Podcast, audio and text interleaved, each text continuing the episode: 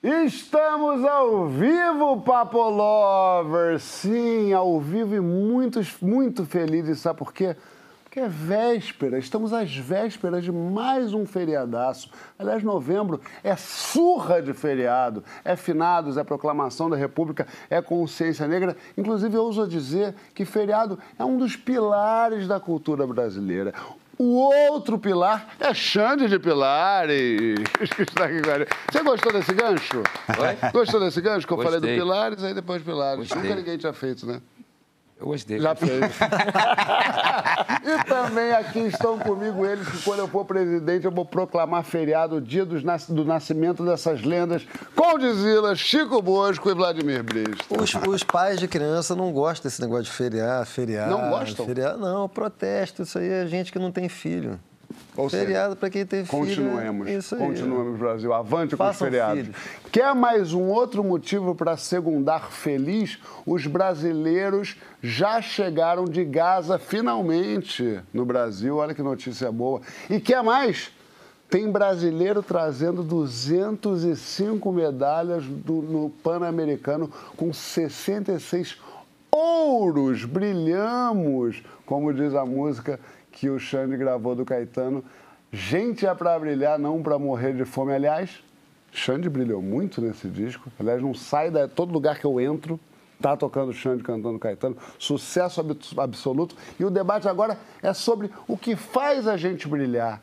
O, o, a, a, vida te leva ao brilho ou a vida te leva ao desperdício de talento?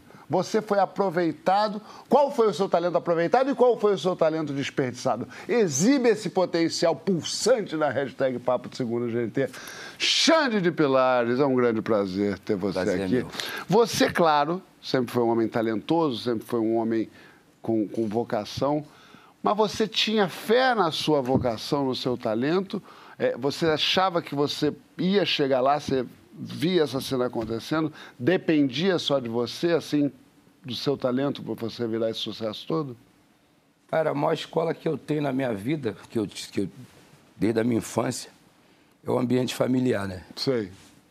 A minha família é uma família que a arte, ela está aos quatro cantos do É barraco, mesmo? É? Como assim? seus pais já trabalhavam com arte? É, começou com a minha avó. A minha avó, em Bom Jesus Tabapuana. Aí passou para minha mãe, passou para meu tio Mauro Roberto, e eu pequeno assistindo tudo aquilo.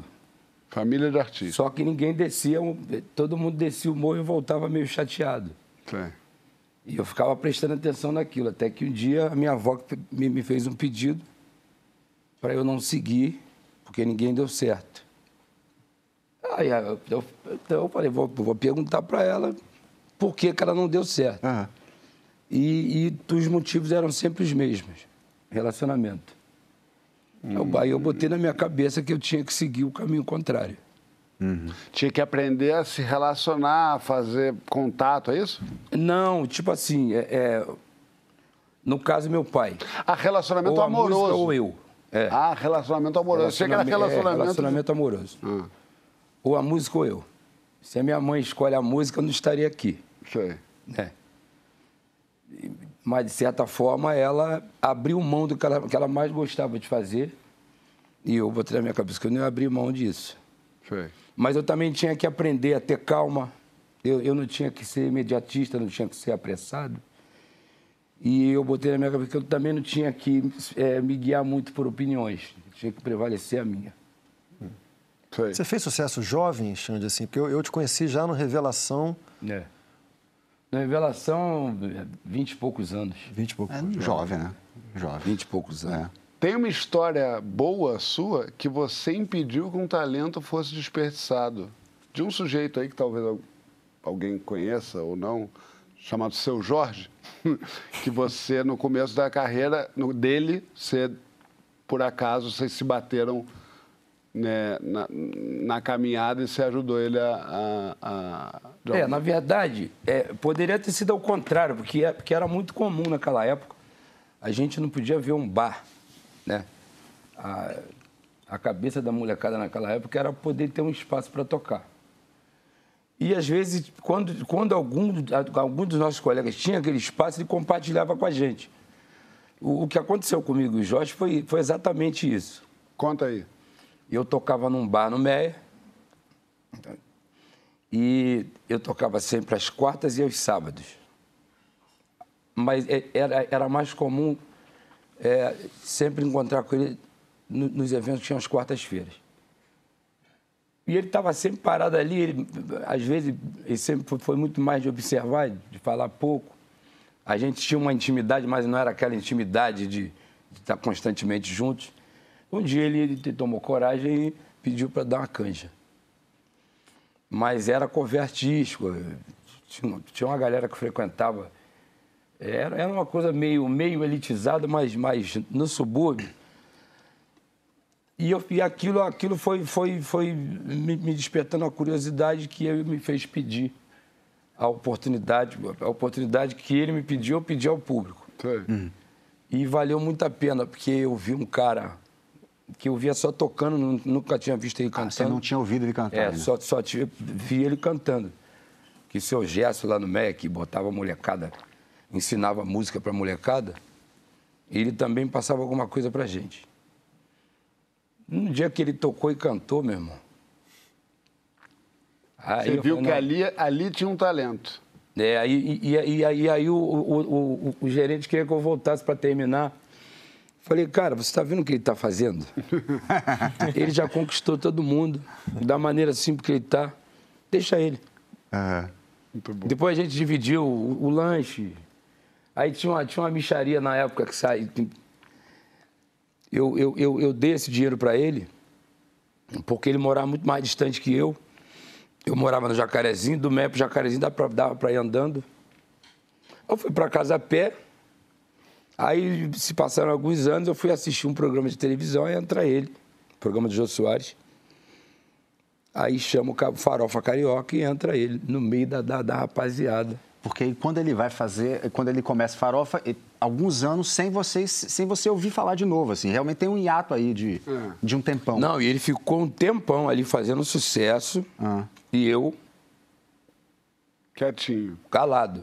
Aquilo ali é um segredo meu ah. E dele. Aham, aham. Aí um dia eu, eu, ouvi uma entrevista de rádio, o cara fez uma pergunta por que, que ele gostava tanto do Revelação.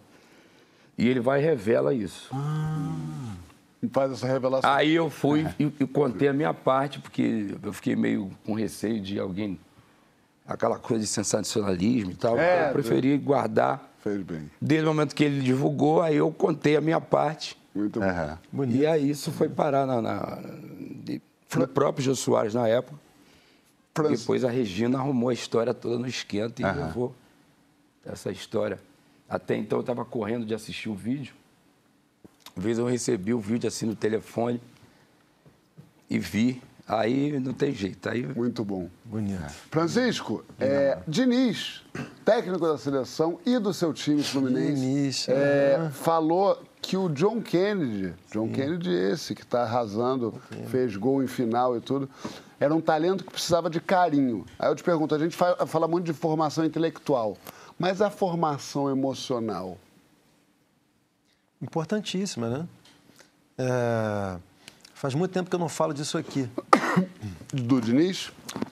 Não, do Diniz eu felizmente nunca tive que falar. Eu gosto muito do Diniz. Ah. É, de, da noção de reconhecimento, que eu já falei em outras temporadas, você vai saber, mas há muito tempo que eu não falo, vou falar de novo, que é uma coisa muito importante, especialmente no Brasil, que é o seguinte, é, nós, seres humanos, somos seres é, intersubjetivos. O que, que isso significa? Nós só existimos em rede.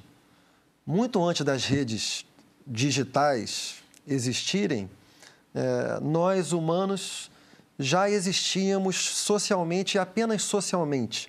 Nós não somos nada sem o outro. A nossa. Eu já falei aqui que, né, o negócio. O Lacan tem uma, tem uma, uma metáfora bonita para isso, assim, que que para ele, o eu de cada um de nós aqui, não existe antes da relação com o outro. A gente cria o, o, eu a partir das identificações que a gente vai fazendo com o outro. E a nossa, a nossa própria é, segurança em relação ao que somos, ela vem do reconhecimento do outro. O Lacan falava que a metáfora adequada ao eu é a da cebola, porque você vai tirando as camadas, as camadas e no final não tem nada. É, que não existe nada antes da não existência. Não existe nada antes das camadas, das camadas que são as identificações é. que você faz Essa com imagem o outro. é linda demais. É bonito, é. né? É muito preciso. E, e tem diversas formas de um sujeito obter reconhecimento. Tem uma forma que é a forma do Estado. Então, o Estado dá reconhecimento aos sujeitos via direitos efetivos para toda a sua população. Nem preciso dizer que nesse ponto o Brasil falha miseravelmente, né? Opa. É, temos direitos nominais iguais, mas efetivamente completamente desiguais. Uma outra instância de reconhecimento é a instância social. Nessa instância também falhamos por conta dos preconceitos é, de raça, de gênero, etc. e tal, né? entre muitos outros preconceitos. E, finalmente, a, a última instância de reconhecimento fundamental é a da família. De novo, Falhamos miseravelmente. Falhamos miseravelmente. A começar pelo fato que a gente já debateu tantas vezes aqui nesse programa de que muitas crianças no Brasil não têm sequer pai. É, por, no por máximo razões, é um sobrenome, como diria No Emicida. máximo é um sobrenome, né? Eu não conheço a vida do John Kennedy, assim, mas é uma história muito repetida no Brasil. E isso a gente vê muito, assim. Uhum. Quantas pessoas... Isso no futebol, a gente gosta de futebol, né, Xande? Assim, uhum. Você deve ter visto na música também, mas por quantas... No futebol, cara, que a ascensão é muito rápida. Uhum. Quantas vezes a gente vê menino acende rapidamente e não tem... Cabeça. É, porque é cheio de afeto desencapado por conta de uma formação a que faltou reconhecimento, provavelmente em todas essas instâncias, e a falta de reconhecimento ou deixa a pessoa melancólica ou deixa a pessoa com raiva. E Depressiva. se você não elabora isso, uhum. isso esses fios desencapados, afetos desencapados, na verdade, eles vão queimar você. Aí, aí o que a pessoa de fora vê, parece que a pessoa está se sabotando. Quantos talentos a gente já viu, cara, que o cara não consegue respeitar o próprio dom, não consegue estabilizar uma carreira, não consegue prosperar. Mas, na verdade, não é ele que está sabotando, né? Na verdade, ele foi sabotado de início e não foi cuidado. Então, o Diniz, todo mundo do mundo do futebol, fala que ele cuida muito bem desse aspecto, né? Uhum. E não é à toa que ele... Ele é um grande técnico taticamente também, uhum. mas colhe frutos, acho que em boa parte Totalmente, por acho que foi muito sábio. É. Pois é. Quando você fala assim, é, ele fala assim, não teve cabeça, não, tantas pessoas não teve, você responsabiliza completamente aquele atleta é.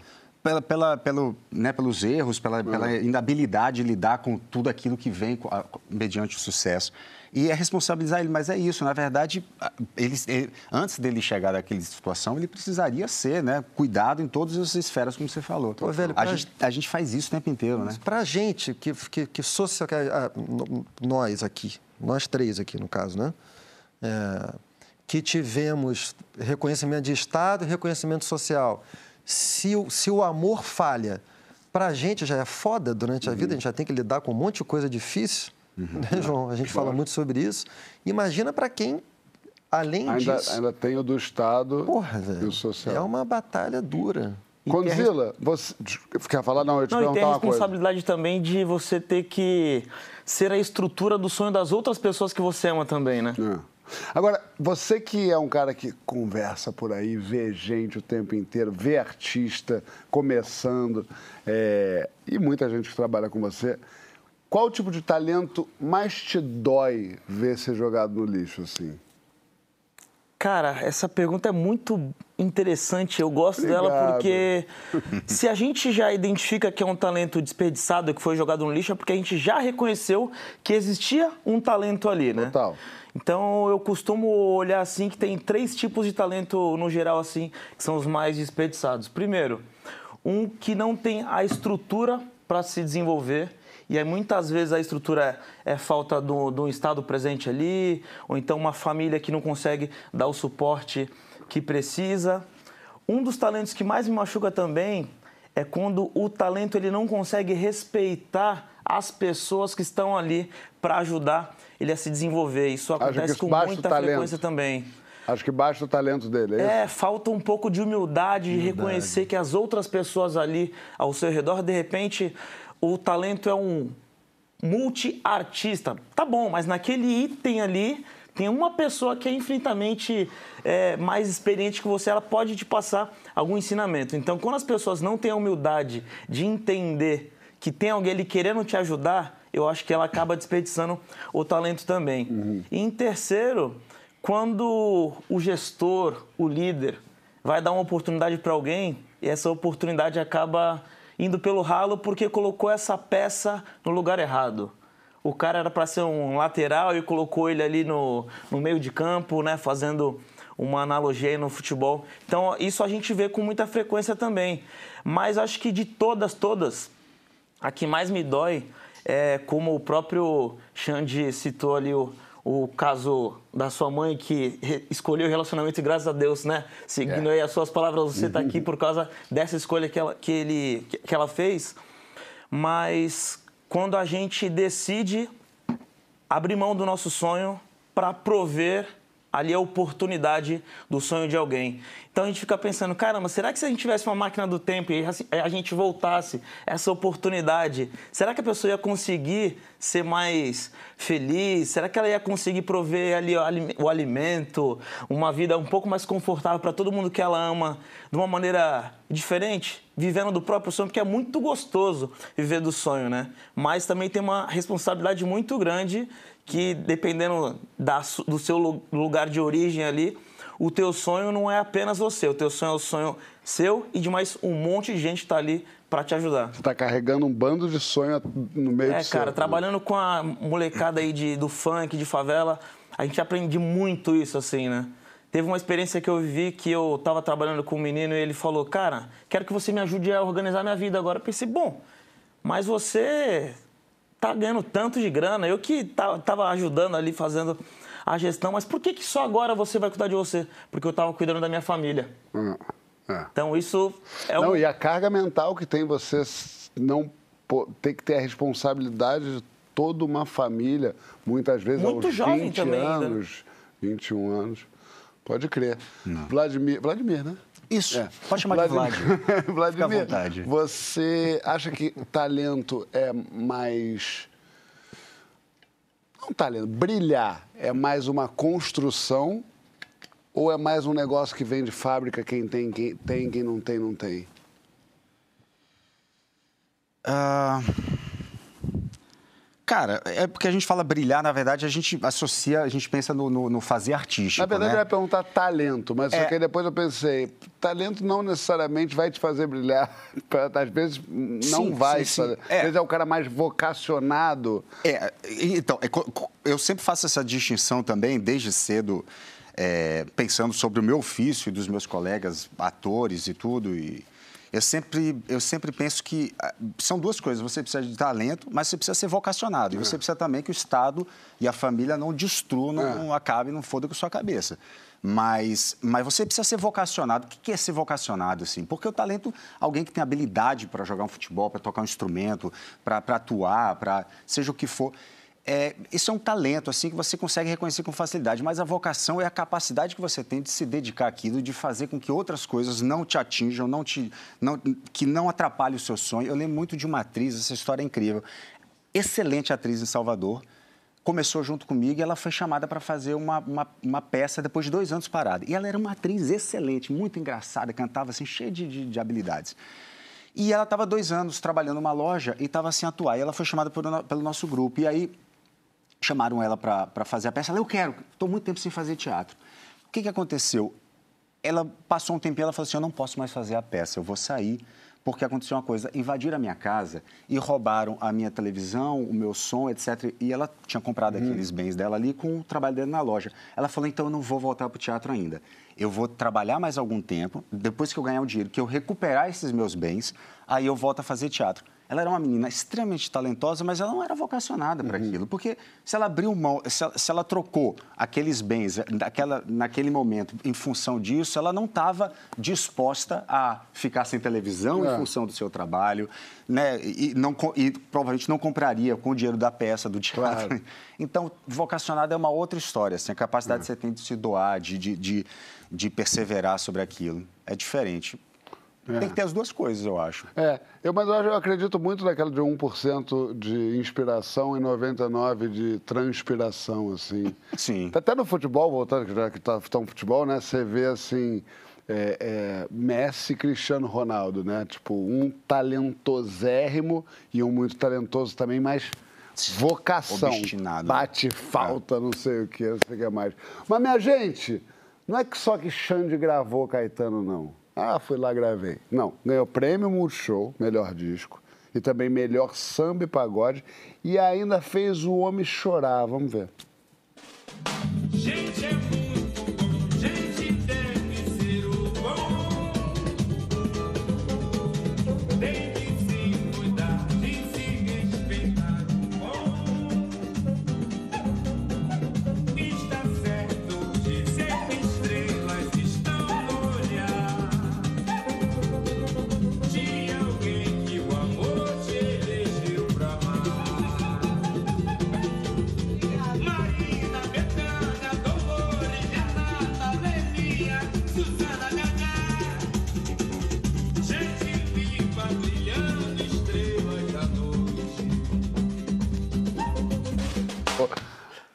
Aí quando o homem chorou, chorou todo mundo junto, né? Não, cara, é engraçado que eu tava, eu tava dentro do aquário colocando voz.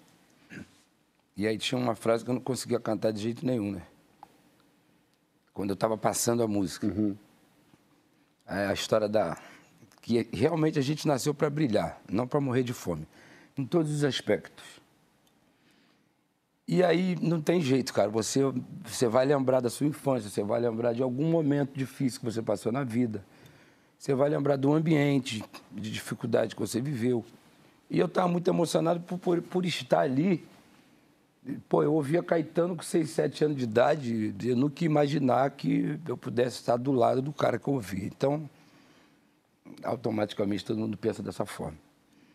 E eu estava emocionadíssimo lá dentro, só que eu não queria passar para ninguém isso. Uhum. Aí eu termino de cantar. Aí o Caetano é chamado, porque toda vez que a gente terminava uma faixa, chamava o Caetano para ver se, se quisesse que. Só para né, entender, né, o, Caetano, é, o estúdio é na casa do próprio Caetano, então é, ele gravava. É, o estúdio é, na é. casa dele, tá? então é a obra dele.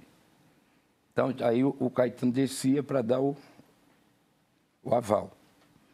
Quando eu saio, aí o Pretinho já está chorando. Ah, mentira, o Pretinho já estava chorando. É, o Pretinho já estava... Só que lá, lá de fora eu estava vendo o Caetano fazendo um movimento. Para mim, ele tivesse resfriado e tal. Quando eu chego, que eu vejo... Eu, nunca, eu, eu nunca vi a Paula Lavigne chorar. Porque a Paula Lavigne é sacana pra caramba, uhum. sacaneia todo mundo e tal. Aí tava a Samanta também. Quando a intensidade do choro dele aumentou, aí eu comecei a frear a minha. Hum. Mas foi, foi. Momento gigante, um né? Momento. Ali é o momento que passa um filme na cabeça, como você estava falando, né? A carreira, meu Deus, olha onde é que eu cheguei, de repente tá o Caetano Veloso chorando, me ouvindo cantar. E a Paula chorando. Né? A Paula Cara, chorando. Eu concordo com o Xande, né? Porque o Caetano chora muito, né? É. Agora a Paula, aí eu acho que eu quebrava também. Pô, eu, eu, um eu fiz alguma coisa. Eu, eu, vivi um processo na minha vida. É, é, eu, Começo e recomeço, para mim, a sensação é a mesma, a dificuldade é a mesma. Quando você começa, mas quando eu recomecei, no caso, quando eu optei por seguir a, a carreira solo, que eu sabia das dificuldades que eu, que eu ia enfrentar. Quando você saiu do Revelação? É, em 2014. E a rede social, ela não perdoa, né? Ela dá maldade com vontade mesmo. Uhum. E ali tem um trecho que você falou aí que, que, que, me chamou muita atenção, é, é quando você não escuta as pessoas. Eu já sou o contrário. Eu faço questão de pedir opinião às pessoas que estão ao meu redor. Senão eu vou colocar a emoção na frente. Então eu preciso ouvir mais a razão. Então, quando, é, é, é essa canção, gente, ela, ela, ela, ela, ela, ela, me, ela, ela me, me emocionou por causa de todos esses fatores aí né? Porque eu sei o que, que é subir num palco sem ninguém, sei o que, que é subir num palco lotado. E eu assisti uma, uma vez uma entrevista da, da, da Glorinha Menezes e Jô Soares, ela falando sobre o aplauso, que as pessoas às vezes confundem o aplauso. Aquele momento ali, você emocionou e você conquistou aquele aplauso. Mas não quer, não quer dizer que você foi aplaudido que você já está no. É que no dia seguinte tem que conquistar tudo de novo. No dia seguinte você pode ser vaiado. É. Aí que tá. Então a gente tem que focar na nossa caminhada, no nosso trabalho, a maneira que a gente quer conduzir, mas a gente também tem que aprender a ser conduzido. Muito bom. Por isso que esse disco aí do Caetano, ele ele é uma das coisas mais maravilhosas que eu fiz na minha vida. Ah, eu concordo. É. Acho muito bonito. Não só pela obra, não, e sim por tudo que ele, que, que ele me proporcionou. E ter, e ter, o, e ter a admiração dele, o aval dele, né? E ele, não é que ele achou legal o teu disco, ele ficou louco com o teu disco. Eu vi, eu acompanhei. Para ele foi importante. Para ele foi importante. Isso que é... E esse disco foi um flagra, porque eu estava tava aqui na casa de Caetano, peguei, peguei o cavaquinho, estava no cantinho assim.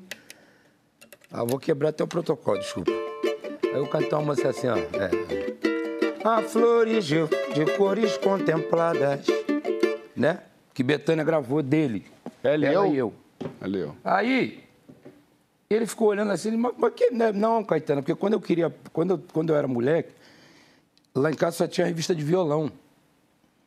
Só que eu, eu não queria tocar violão, eu queria tocar cavaquinho, mas eu tinha que aprender violão primeiro. E os acordes eram todos de violão. Então eu tinha que gravar o, o nome das cifras uhum. para transpa transpassar para cá. Uhum. E aí, toda, toda, toda a música MPB que eu ouvia, eu transformava em samba para poder exercitar a mão direita e a mão esquerda. É. Aí ele gostou e aí terminou nesse projeto exatamente por isso. Muito bom. Maravilhoso. Tem aqui um tweet de Mariana Gross, olha aqui, calma, deixa eu... Mariana Gross falou: Xande, sou muito sua fã, músicas mais ouvidas por aqui nos últimos tempos. Mariana Gross. Mariana Gross. E a gente, na volta ideia, a gente descobre se existe mesmo negócio de filho preferido. Conta na hashtag Papo de Segundo NT se você é filho preferido ou preterido. Mas não mente para mim, não, que eu, que, eu, que eu sei ler teu olhar. Mas antes, a gente tem a honra, Vladimir, a honra, Francisco, a honra, Condzilla, de ter um pocket show de Xande de Pilares com uma das Sim. minhas músicas favoritas. Tá escrito. O hino Conhece da torcida essa? tricolor. Valeu. Quem cultiva a semente do amor, segue em frente, não se apavora. Se na vida encontrar sabor, vai saber esperar a sua hora. Tá ligado? Às vezes a felicidade demora a chegar. Aí é que a gente não pode deixar de sonhar. Guerreiro não foge da luta, nem pode correr. Porque ninguém vai poder atrasar quem nasceu para vencer. Maravilhoso. Fique aí que a gente já volta.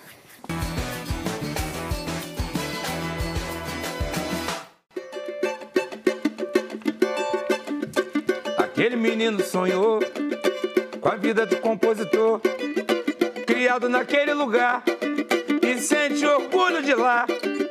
Já tinha esperança no olhar, do seu pedacinho do céu, encarou barreira, não fugiu da raia. E lá no Carola que ser jogador, no tempo que a chapa esquentou. É, foi fácil não. menino é ele. Voltamos ao vivo com esse nosso menino, irmão do Wanderson Xande de Pilares. A gente entra agora numa polêmica, polêmica do filho favorito. Existe isso? Dá para entregar amorzinho igual para os filhos? Você se sente favorito ou rejeitado? Você prefere algum filho, algum gato? Algum cachorro, alguma planta, você prefere? Vem na hashtag Papo de Segundo no GNT. O Xande, Wanderson e Alexandre. Tinha preferido? Não, porque eu nunca ah. deixei. Não, não, não. tinha, porque a minha mãe, ela sempre. É, é porque o meu irmão é mais novo, né? Quase era só eu e minha irmã. Ah. Depois ele chegou. Ele... Não dá nem para ter isso lá em casa, porque a gente não Primeiro que eu não permito. Simples assim. É, que... se não tratar, eu vou lá e trato. Tanto que Boa. Tem um episódio da minha irmã, que também se achava, achava que eu era o preferido. Quando ela hum, engravidou então, do meu sobrinho, que hoje... Então, preferido, tô sentindo Oi? que tô, tô, você é um tipo, chama preferido humilde que é o cara que é o preferido, sabe não, que é o preferido. Cara. Fala assim, na minha casa não, vocês todos são amados que nem eu. Mãe, traz aquele meu mingau. É, e mexerico também, né? Senão não, não deixo. Nem, Bosta, todo mundo igual, senão eu boto... Eu fui com mais apanhei, cara. Entendi. O que mais apanhou fui eu. Ah. Entendeu? Eu, e, e, uma vez eu vi uma cena de todo mundo catando moeda para tentar comprar o leite das crianças. Eu tinha 11 anos. Aí eu fui saindo assim de mansinho, ganhei a rua. Aí eu fui ajudar um cara a colocar areia para dentro, aí peguei, aí o cara me deu um dinheiro, comprei leite, comprei pão, tudo para todo mundo. Não é que eu nunca fui o preferido, eu fui o cara que tomar, tinha que tomar atitude para é. para resolver. Eu virei contar... uma espécie de referência. Você ia contar da sua irmã que A minha irmã, eu estava chegando do trabalho e minha irmã estava encostada numa parede chorando. Eu falei, o que, que houve? Não, porque a minha mãe vai me bater porque a minha barriga a minha barriga está crescendo. Hum. E eu já estava morando com a minha tia, não morava com a minha mãe. Desci na parte mais baixa da favela, entrei e falei, ó, já estou botando minha cara a tapa, mas tem uma criança dentro da barriga dela, se a senhora bater, a senhora vai prejudicar essa criança. Então a senhora bate em mim, porque essa criança vai ter que nascer. E essa criança hoje é o vocalista do Revelação, que é o meu sobrinho. Caraca, que impressionante é. como é parecido com o Xande. A não, não, é, é impressionante. Não é? A é. voz é um negócio inacreditável. Mas não é imitação. É realmente você vê que é de sangue é mesmo. É não, eu fico. Tem uma gravação que eu não sei se sou eu, se, eu não sei. Tem uma hora que eu tá cantando, não sei. Eu gravei isso, não lembro. Eu gravei isso. Não sei. Eu estou escutando, eu não sei qual é o momento que ele entra na música. É, que é o Jonathan Alexandre, o famoso Mamute, né? Que é o, Maravilha. o cantor do grupo que hoje. Massa, que massa. Só uma coisinha rápida, a gente falou de Caetano e Paula aqui mil vezes, não mandamos um beijo para Caetano e Paula, muito especial. É, é, Beleza. é, Wanderson teve uma. Teve um paizão, né? É, cara, meu irmão é. Eu gosto muito dele cantando, né? Aí ele, eu coloco ele para cantar no show. Fala, sou muito fã da minha mãe, mas depois da minha mãe é ele, nem eu. Aí eu coloco ele para cantar. Só que ele é meio doido, né? Meu irmão é meio doidinho. mas, ele, mas ele é muito talentoso. Se Deus quiser, ele vai despontar por aí, porque eu já estou querendo pendurar o cavaco. Não, o cavaco eu já pendurei, pendurar o microfone. Se a Jane Barbosa deixar. É, às vezes é o, às vezes é o, o talento que precisa de carinho como o do Diniz lá. O, o, o, o Irmão, eu, eu, esse Kennedy. pensamento meu, eu aprendi com o Arlindo isso. Não importa o nome, o tamanho, se está bem vestido ou está mal vestido. Eu procuro sempre dar uma, uma oportunidade da, da maneira que eu puder. O importante é só, só você. Isso é uma coisa que eu faço questão de fazer. É isso. Que o Arlindo, quando me levou para conhecer a Beth, para conhecer o Zeca, Hum. Ele, ele, ele, nem olhou a maneira que eu estava, simplesmente me levou. É. E aí, tudo que eu faço até hoje, eu, eu devo a ele também, além do Biravaí, é. além de todas as pessoas que, que já passaram pela minha vida. Eu valorizo muito isso. É, não, ficar com o olho atento para pessoas, não, não se fechar. Às vezes a gente tem tendência a fechar no nosso mundo e ir andando aqui ó, e não olhar para o lado. Olhar para o lado é importante. É, tá Vla atento, né? Vladimir? Eu. Falando e olhar para o lado. Todos os lugares que eu já estive e você estava, você era o preferido. Não, era. para com essa. Na, cami na, ele começa, na né? família, na família Brista, é, era assim ou não era? Mas sem, sabe, sem fazer que nem o Xande fez, que era né? claramente preferido Honest... e está é. fingindo que não é. Quero é. saber o seguinte: se era o preferido e Itacaré era meu filho, vem aqui passar é, protetor solar. Não, rapaz, então, preferido não. Eu posso dizer o seguinte: eu era protegido pela minha mãe, porque eu era mais. eu sou mais novo. Ah. É, eu sou mais novo. E... Mais carismático. não, precisa conhecer meus irmãos. não, mas era o seguinte: eu sou, eu sou mais novo. Meus irmãos eram muito bons alunos.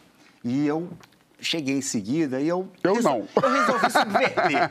Eu resolvi fazer uma coisa diferente. Ir mal na escola, que é mais fácil ir mal na escola e bem, é só não estudar. Uhum. E aí, rapaz, meu pai cobrava muito de mim, mas muito mesmo.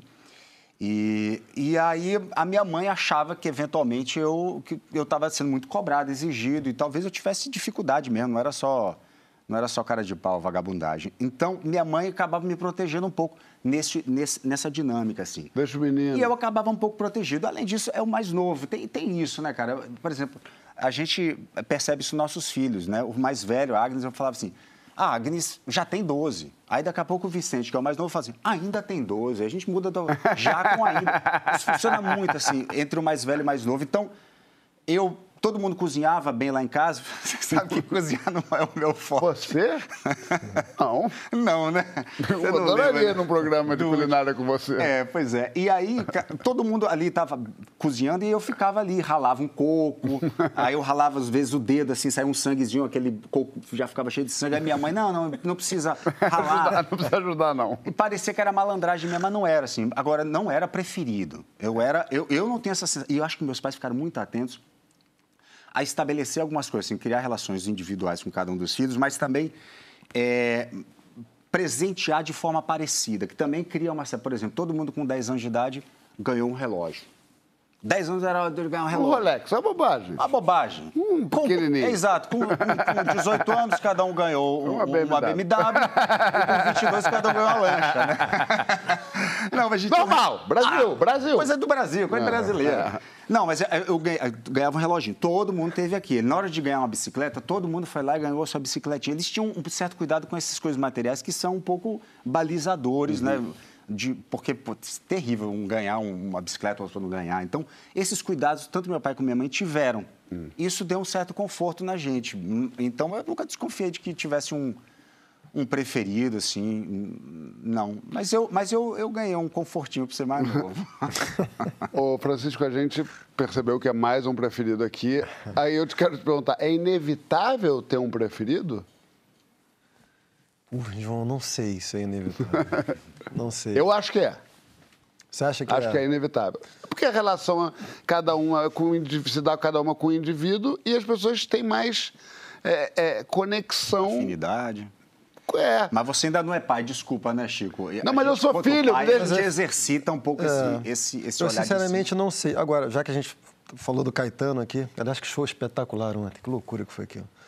Eu me lembro de o Caetano ter dito uma vez, pode, minha memória pode estar me traindo, mas eu tenho quase certeza que ele disse uma vez que o nascimento do Moreno foi o acontecimento mais importante da vida dele.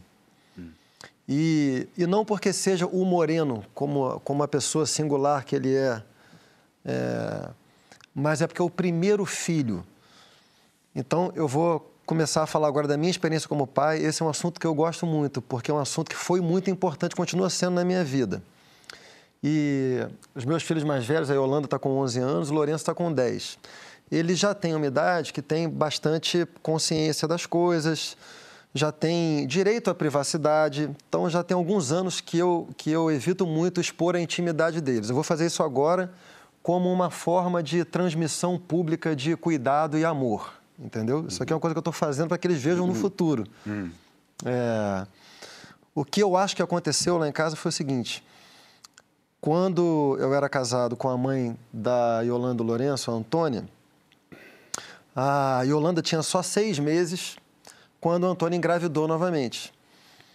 E eu tenho para mim que a bebê Yolanda ficou com ciúmes porque uma mulher grávida já começa a chamar alguma atenção, é, né?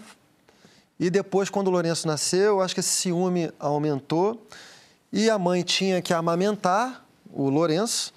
Então, espontaneamente, eu enfatizo essa palavra porque na época eu não tive muita consciência do processo, não tive nenhuma consciência do processo que estava acontecendo. Fui me dar conta bem depois. É, acabou que eu ficava mais com a Yolanda porque senti também que a Yolanda precisava. Uhum e a mãe mais com o Lourenço, por razões até de amamentação e tal. Claro. Isso criou um certo vínculo, criou, criou um certo padrão que durou alguns anos. E foi mudar quando eu me separei e comecei um relacionamento novo com a Ana. E quando a Ana começou a conviver com os meus filhos, ela um dia veio para mim e conversou comigo, falou: "Cara, é, eu acho que tem uma, uma assimetria na sua relação com as crianças. Eu acho que você devia prestar atenção nisso. Aquilo para mim foi. E desde então, cara, assim, é, eu, boa parte da minha energia emocional é dedicada a uma tentativa de distribuição igualitária de amor e cuidados. Posso só te interromper? Sim. Porque eu acho que você talvez não tenha. Assim, eu acompanhei muito isso. Sim. É, mais do que se preocupar em distribuir amor igualitariamente dentro da sua casa, você foi atrás de achar conexões Sim.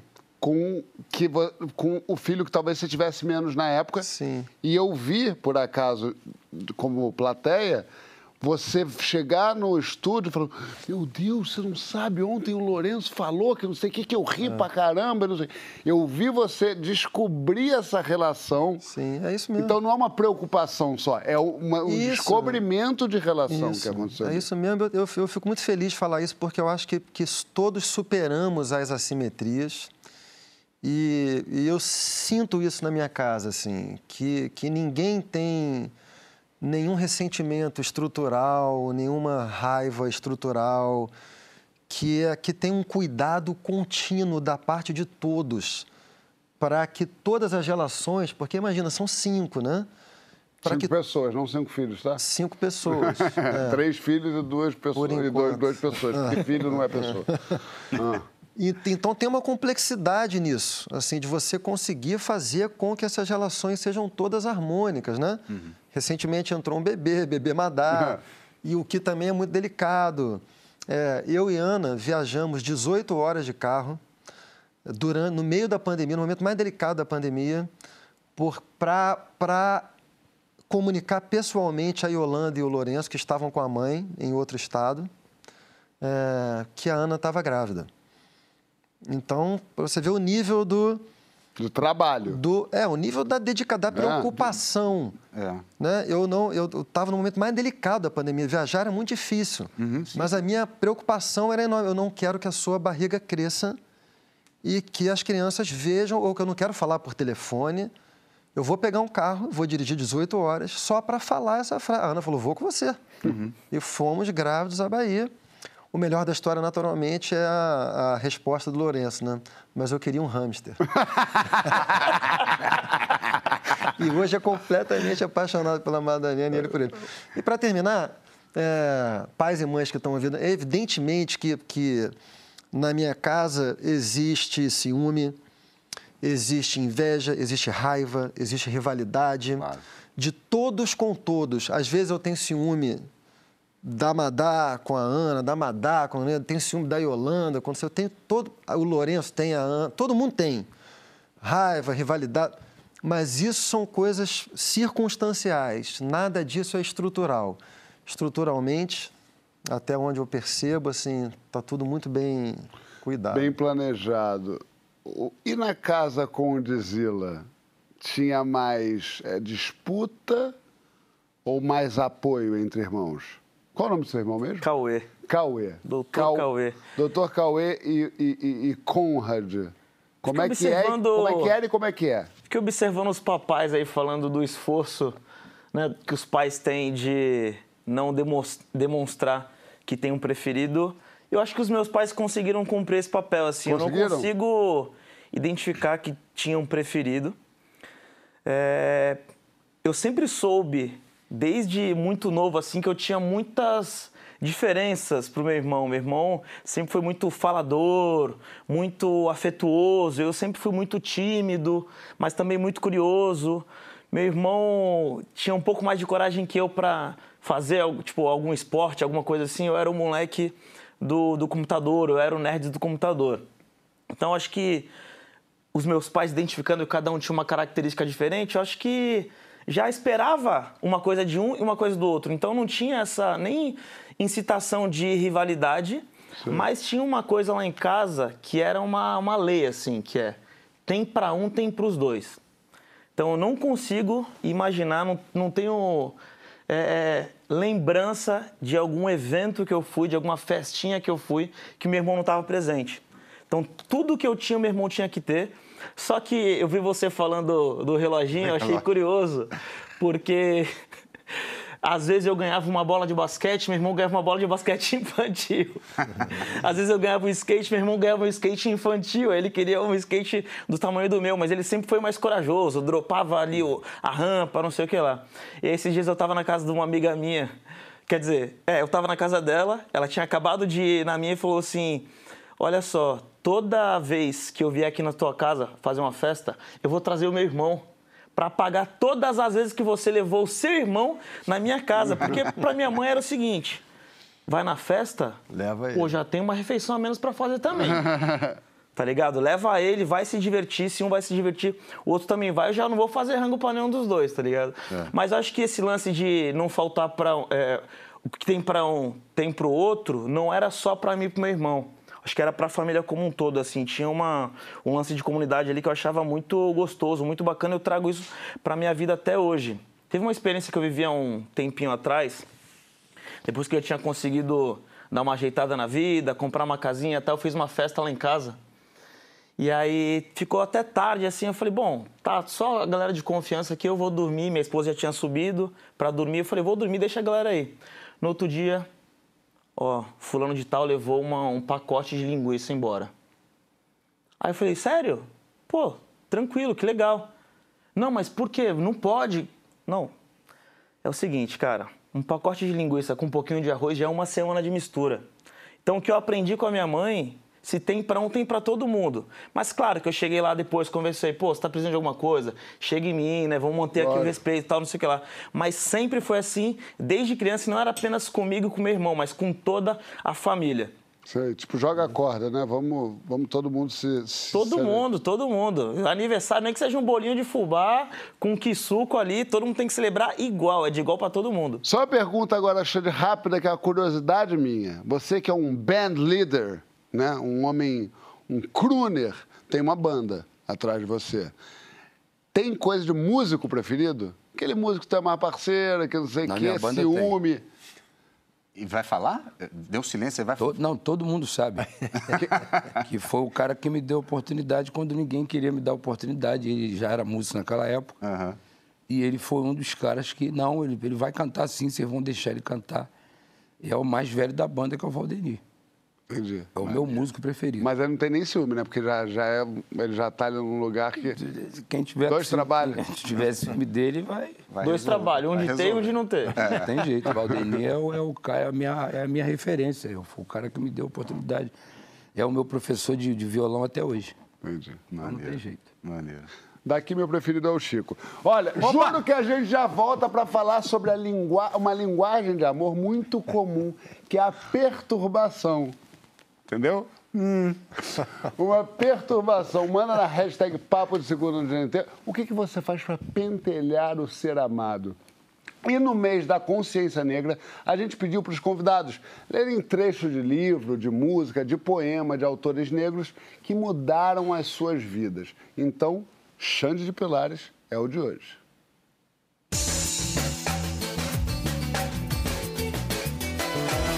Tem um trecho de uma música que eu escrevi com meu parceiro Marcel Vieira, cujo título é Povo Preto, que diz o seguinte: A cor do mar mora no olho de quem vê, e a cor do ar, que tom terá?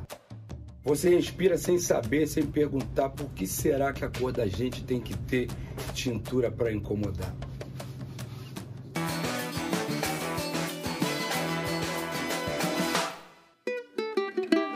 Epa! Não tenho nada com isso, nem vem falar. Eu não consigo entender sua lógica. Minha palavra cantada pode espantar. E a seus ouvidos parecer exótica. Papo de segunda, hein? Tudo que eu quero é um acorde perfeito. Vamos só falar que não é trivial. Hã? Não é trivial. Quando você tá com um cara. Eu nunca tinha estado do lado do Xande, coisa que você já deve ter feito muito assim na casa do Muito. Caetano, assim. Quando você vê um cara grande, que você tá acostumado a ver cantar longe, assim, o cara tá do teu lado cantando, não é trivial. Não. Foda. Felipe. Foda, mano. A o gente cara nem é entra foda. pra cantar, né? E a gente fica daqui... se for- Exatamente. Se for perna de pau aqui, eu... João me conhece. Por, por muito menos eu já estava fazendo a segunda voz aqui, velho. Eu aqui, ó. Se fosse um mar bobo, tu já tava aqui. Ah, Mosquito, eu peço licença, mas eu canto. Mosquito feijão, fala, posso? Mosquito chama ele de padrinho, tá? Ah, tá Meu vendo? afilhado. É. Minha gente, voltamos em clima de romance com o Xande de Pilares. Ô, Glória! A gente debate agora uma das linguagens muito conhecidas no romance. Azucrinar, atazanar, pentelhar. Quando é que isso é demonstração legítima de amor e quando é uma coisa chata para cacete? O que, que você faz para irritar quem você ama? E tem isso de quanto mais você se importa, mais você azucrina. Pentelha a gente na hashtag Papo de Segunda no GNT. Que tipo de pentelho é Xande com a sua consorte? Tu implicas? Eu perturbo um pouco. Como? Ah, Como é que ficar versando, sacaneando. Mas tipo assim, tipo a última. Qual é uma coisa que irrita muito ela que você faz? Que irrita muito ela? É. A mesma coisa. Quando eu fico sacaneando. É, é, é tipo, eu, é porque eu sou muito observador. Então, tudo que ela faz, uhum. Aí eu crio sempre uma, uma música na hora. Ah, você faz uma música porque é, ela na faz. hora, é, na hora. Implicante partideiro é uma desgraça absoluta. É, do jeito que ela vai, ela vem do mesmo jeito e tal. e ela fala, para! Ou gosta? Tem hora que ela fica irritada. Principalmente quando ela quer assistir algum programa, assim. Aí eu fico atrapalhando. Bicho corajoso é. Eu sou, eu sou danado. Quando ela tá cozinhando, então, hum. aí eu vou lá. pra, pra, pra pirraçar mesmo. Vou pra irritar. Pra porque, pra... É, é porque, porque eu acho que a implicância também dá uma pimenta na morte, não acha não, né? Não acha? Você, eu acho que eu... é, dizem, existe uma pesquisa de Stanford. Sim, que, não estive lá. Que casais que se implicam são mais felizes. Aí, Xande é um casal feliz. É. Você dá fé a esse estudo? Cara, eu, eu dou fé. Eu dou fé. A implicância propriamente eu não, eu não iria tão longe, né? Eu, eu não implico com ninguém, para falar bem da verdade. Assim, eu morro de medo de ser chato, então eu evito implicar. Agora, o, o, bom humor eu tento manter e eu acho que ele é fundamental. Assim, eu já tive né, 20 anos de casado com a Adri, a gente teve momentos de estar rindo menos e eu observar e falar assim, cara, isso é um termômetro bem revelador. Uhum. Mas aí, para fazer ela rir, não vai ser implicando, não. Eu não, eu não, eu não levo a implicância adiante de forma alguma, de forma alguma. Mas o humor eu invisto nele fortemente. Você viu? Eu tô sempre... Primeiro programa eu falei que era frouxo, né? E eu tô aqui repetindo, todo, todo, tudo converge para frouxidão, né? O medo de eu, de eu encher o saco dos outros, de repente me tornar uma pessoa chata. Meu irmão, Maurício, que apareceu no, no outro bloco, ele era pirracento com a minha mãe, a gente em Itacaré, caminhava da roça de minha mãe até a cidade, coisa de uma hora, uma hora e meia. Ele passava, às vezes, uma hora, uma hora e meia, repetindo o que, a, o que minha mãe dizia, Nossa. a última palavra, etc. Sabe aquela bem. Sei, mas bem... sua mãe não, não deixava ele na estrada? Ele enlouquecia. Não, a gente era andando, não tinha como deixar na estrada, era caminhada. Ué, fazer que nem fazia com Lesse. É, tacar pedra e fazer ele embora. e ela realmente enlouquecia, todo mundo enlouquecia. E aí eu, eu acho que eu cresci pensando assim. Que nem a coisa da escola que eu falei assim, você é diferente, eu acho hum. que eu pensei também, você é diferente, não vou implicar. Então, se a pessoa falar, para, eu paro. Entendeu? Eu sou obediente. Eu sou eu obediente. Amo, eu amo ele. Não sou da implicância, não. Tem um amigo implicante. Tem um amigo implicante. Tipo?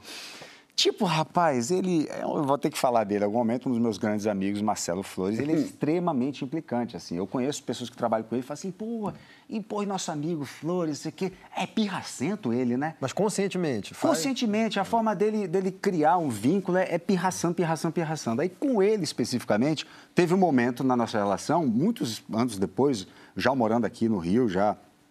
que eu comecei a pirraçar ele de volta como uma forma de antídoto. E eu comecei a pirraçar ele de volta e com coisas muito pesadas, assim. Gente... É tipo, veneno de cobra se combate com veneno de cobra. Exatamente, é só dosar. Mas assim, eu comecei a... A gente fala coisas que eu não revelaria aqui ninguém, coisas, defeitos cruéis que nós temos e, e conhecemos um do outro. e aí eu fiquei pirracento. A Adri já viu isso uma vez, falou, Vlad, você às vezes, né, até preocupado. Falei, não, não, esse, com esse daí é, é, no, é na base do veneno o mesmo. O lombo aguenta. aguenta. Agora eu estou inaugurando uma nova fase, tá, Marcelo? A gente parou de pirraçar um pouquinho. eu implico com você e você não implica de volta, porque eu não implico tanto. Não implica muito, não. Não, implico de amor. É, é, é, nitidamente é. assim. Eu, você não aguenta um clinch. Não aguenta. Você começa, você, ele começa a implicar, você pega ele no abraço aqui, ele derrete. É. O Vlad não devolve também. Não devolve. Porque não. o João implica. Eu sou muito implica. implicante com o que eu gosto. Implicante. Muito implicante. Implicante de me imitar, de fazer tudo. Tinha uma época que eu, minha ex-mulher eu dava susto. Que ela odiava, filmava, tenho filmado. Teve uma vez que ela ficou três dias sem falar comigo em Paris. Três dias sem falar em francês. É, cara, Chatíssimo, eu, fui, é, eu fui. Ela, ela achou que ela estava sozinha, tomou um banho, saiu do banho pelada, começou a fazer, sei lá, skincare. E eu vim entrando aqui, eu falei, perfeito. Vim entrando aqui, ganhei uma direita, fatiei, ganhei uma cortina, uhum. trás de porta. e quando eu falei trás de porta, eu falei, vai ser demais. vai ser demais porque o apartamento está escuro. Só tem um cômodo ligado, que é onde ela está pelada, que a pessoa fica mais fragilizada. E eu falei assim, mas agora eu tô atrás de porta, qual um, um policial do BOP. Aí eu fiz assim, ela foi saindo, fiz, ela, ela tava lá, não sei o quê, ela passou por mim. Deixei. Quando ela estava meio longe, eu fiz, Cléo, hum. Mas foi só isso. No que ela veio, ela já pegou alguma coisa, já voou na parede, já. Você, seu filho do mar. E não sei o quê, porque a pessoa fica com ódio. Lógico. Realmente, eu também falei a mesma coisa. Aí ela acabou, lógico, rapidamente ela falou. Como é que você faz isso? Eu falei, me perdoa, eu estava desistindo. Ela falou, você é, um, você é um idiota, de fato. É uma idiotice, criança. É uma mulher que supostamente se casou com um homem para passar por isso. Às vezes é muito difícil comportar como homem, né, Ju? Às vezes a gente só quer ser menino, a gente só quer brincar. Não, ela tem total razão no pleito dela. Eu acho que outra vez tacasse a cama numa pessoa que... E aí ela... Mas eu falei, eu estava desistindo, eu tentei explicar meu ponto de vista. Eu falei, estava muito perfeito eu cheguei, mas eu já estava desistindo, mas não deu para desistir. Desculpa te interromper. A Mickey Beth, a forma que ela implica comigo, ela gosta de me filmar. Ah, então tem troco. Então tem troco. Não, não, irmão. Às vezes eu tô, eu tô fazendo, fazendo algum exercício exatamente? ela tá filmando. Mas o cabelo tá todo desarrumado ela tá filmando. Ah. Qualquer coisa. Então é uma coisa. Ela tá, ela tá te dizendo assim, vai. Pô, eu, eu entrei, esse vídeo de você eu entrei na festa errada um dia desse, ela hum. filmou entrando na festa errada. Ah, então ela, ela, ela, ela pega provas contra você para o futuro. Ela, ela, ela registra. Ela tá certa. Condizila, pentelhar amar? Sem dúvida. É? É tentar se manter conectado, né? Aí. Tá vendo? E aí, cara. Filho ingrato. Ah eu depois que eu percebi que as pessoas pentelhavam as outras para se manter conectado, inclusive até brigando com as outras para manter Bri... aquela relação ali entre o outro, eu comecei a desprezar. Não Aí eu acho que foi isso. pior, cara. que a galera ficava com mais raiva ainda, tentava ficar mais conectado ainda, né? Ah. Mas eu não, não, não costumo muito fazer isso na vida social normal, mas na virtual na virtual você faz? Na virtual eu gosto de ficar pentelhando os outros. Cara, eu sou um hard você user me, do Instagram, Você nem me conhecia direito, você já implicava comigo, lembra? Sério? Você, como sério? Você ficava mandando é, negócios daquele remédio que a gente brincava. Pode Eita. falar, né, Raul? Cara, não... É, aí é, é, você mandava coisas, mandava coisas, né? A gente Cara, Instagram eu sou outra pessoa. No, no, o conde que vocês conhecem aqui no Instagram não, não existe. Eu fico pentelhando muito os outros. E aí, esses dias eu recebi um feedback que eu achei muito curioso. Porque eu fico mandando um monte de coisa que as pessoas... Se a pessoa gosta de alguém, eu mando alguma notícia ruim para aquela pessoa. Pra, eu gosto de ouvir as pra opiniões. Infernizar para infernizar. o que, que, você acha? Olha só, não sei o quê. E aí, esses dias eu vi algumas pessoas, não foi só uma, falando assim: Poxa, acho que ele não gosta mais de mim, ele não me manda mais meme. Aí eu vi o quanto que isso era importante para a pessoa também. Eu ficar pentelhando, infernizando ali, mandando a, a, as notícias no Instagram, ou então alguma piada. Eu sou. O, o Zezé que eu mando muita coisa pro Preto Zezé. Hum. De, de vez em quando ele manda aquele meme do Estamos há não sei quantos dias sem mandar algum meme, alguma piada, porque a gente se manda muita coisa toda hora. E eu percebi que acabou virando uma característica que muita gente está sentindo falta. Então, é. vou voltar, calma aí. É, muito bom. Gostei disso. É que é verdade mesmo. Implicância, conexão. Por isso que eu implico. Francisco Bosco, você e Ana Eu sou um idiota, essa... eu sou um idiota da Porque... Cleo. Certo? Eu sou um idiota, sou um idiota. É. Inclusive com técnicas parecidas. Com... Eu, eu, susto, por exemplo, é uma das coisas que eu faço. A minha técnica de susto é, às vezes a Ana, a Ana é uma pessoa muito organizada. Então, às vezes ela está arrumando, quando está arrumando um armário. Aí eu vou também, de bota a meia. para não fazer barulho. Para não fazer barulho. e paro atrás dela. E fico parado. e cruzo o braço e espero. Espera, espera ela se Às vezes ela é tão organizada que demora 10 minutos, aí eu saio, eu desisto. ela não sabe que ela... Aí eu perdi 10 minutos, ficou uma vergonha de mim mesmo. Mas normalmente funciona outra coisa. Às vezes ela, ela vai, eu, eu, eu ouço pelo eleva, o barulho do elevador chegando, sei que ela vai entrar em casa, vou para trás da porta. Quando ela vai abrir, bota a mão na maçaneta, só boto a mão na maçaneta. Essa foi o Fábio, inclusive, que me ensinou. Não, não. A, uma que é melhor Tutoriais. que o Fábio faz, que ele me ensinou, é maravilhosa essa. Essa, para você que está em casa, quer dar um bom susto, você vai fazer o seguinte: você vai entrar num quarto escuro, que a pessoa está prestes a entrar. Quando a pessoa entrar, em geral, se a casa for da pessoa, ou muito conhecida, ela vai o quê? Meter a mão no interruptor, no automático. Só bota a sua mão em cima do interruptor e deixa. É só isso que você que precisa. Maldade, Quando a pessoa entrar e sentir um quentinho de gente, é rapaz, é a corrida que a pessoa dá. É. Você imagina, você vai no interruptor, você sente só assim. É meu, mais ou menos o mesmo princípio da vacina. Mas o negócio da pesquisa de Stanford, lá, casais que se implicam é mentira, são mais não é de Stanford, eu Enfim. inventei. Mas tem uma pesquisa? Não. Mas eu acho que a frase é, é o contrário, assim, eu acho que o não, os casais não são mais felizes porque se implicam.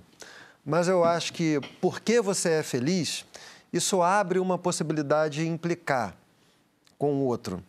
Relações que são mais tensas. Eu já tive relações assim que eu não implicava, mas porque era uma relação que não tinha um, um, uma intimidade, por incrível que pareça. Totalmente. Que, que permitisse esse lugar. Sim. sim. Eu vou meio no Conde e no Vlad, assim. Eu acho que é, implicar é um jeito de manter muitos pontos de contato por minuto. Né? Porque às vezes você não tem nada para falar. Você não tem nada para contar. Seu dia já ela já sabe. Sei que Aí você faz uma cócega. É. é chato, é, mas a gente está ali vivendo a Concordo. vida um com o outro é, de alguma é, maneira, quase animal, no é. sentido de cachorro, porque, é, mas a gente está ali conectado Sim. de é alguma forma. Que se paradinho aqui assim, joga uma perna em cima. Exatamente. Assim. É tipo, é só para dar um. manter, o, manter o contato. A implicância, é. sabe o que é? Aquele pezinho quando a conchinha não está posta ainda, mas você só faz aqui, ó. Sabe? Você joga aqui, ó. Só para falar, tô. Tô, okay. esse aqui que sou eu. tá Aí você fica constrangido, não sabe se o pé lá, mas sabe? Uhum. Essa é a implicância. É Concordam ou não? Concordo. Eu assino embaixo. Total. Minha gente. Lamentável. Lamentável. E não tem esse cavaco não volta mais agora? Não volta, né? Volta, não volta? Volta, volta. Volta ou não volta, minha diretora Isabela Ponce? Volta, volta. Mais um, mais eu um. Eu voto que é, volta. Eu voto que volte. mais um, eu não sei o que fazer. Você que é mas uma musiquinha de Xande de Pilares, o, povo Uma rima na hora, pode ser uma rima na hora? Que esse cara é fera na rima na hora também. Ah, podia, no improviso. Podia ser um improviso em homenagem ao Papo partida, de Segunda. Hum, hum, te uma, peguei. Uma... Ou não, ou pode ser uma música, uma é música previamente feita. Se falar profundamente, na hora a gente se aprofunda. O meu verso é diferente pra minha vizinha Raimunda. Meu compadre oriundo, masculino de oriunda. Em plena segunda-feira, tô no papo de segunda. Muito bem, muito bem. Obrigado, Xande. Eu não sei se vocês sabem, é, você sabe, Xande, é, nós três somos um grupo e Vlad veio, veio, veio aqui como um favor para a gente, ou menos, é, ganhando milhões, mas veio, é, ficar só até dezembro. Então, ele, de dezembro ele sai e entra outra pessoa, mas eu não deixo isso barato, porque eu estou fazendo uma campanha que é o Fica Vlad. E nessa campanha a gente, a gente vai usar de todo tipo de. E a vinheta, é a foto de, da vinheta. De, de, de expediente, todo expediente. Maneiras é, é. da gente, você pode fechar aqui, ó. Parece Pedro Cardoso, mas é o Vlad. É, que é para você subir essa hashtag. Hoje a hashtag já foi bem alta, eu já vi, tinham mais de 40 hashtags lá no Instagram do GNT. E é isso. É, quero também dizer que eu estou com um programa novo, Let Love, eu e Sabrina Sato, toda, todo dia no Multishow às 10h30 da noite e no Globoplay toda segunda-feira às 18 horas. De segunda a sexta, falei segunda a sexta? De segunda a sexta, é porque para mim só existe segunda a sexta, sábado domingo eu durmo. Então é isso, minha gente. Bota o pijaminha pra pentelhar muito o seu amor antes de dormir. Um beijo até semana que vem. Que a gente se vê na segunda-feira. Hashtag. tá fofo, tá fofo.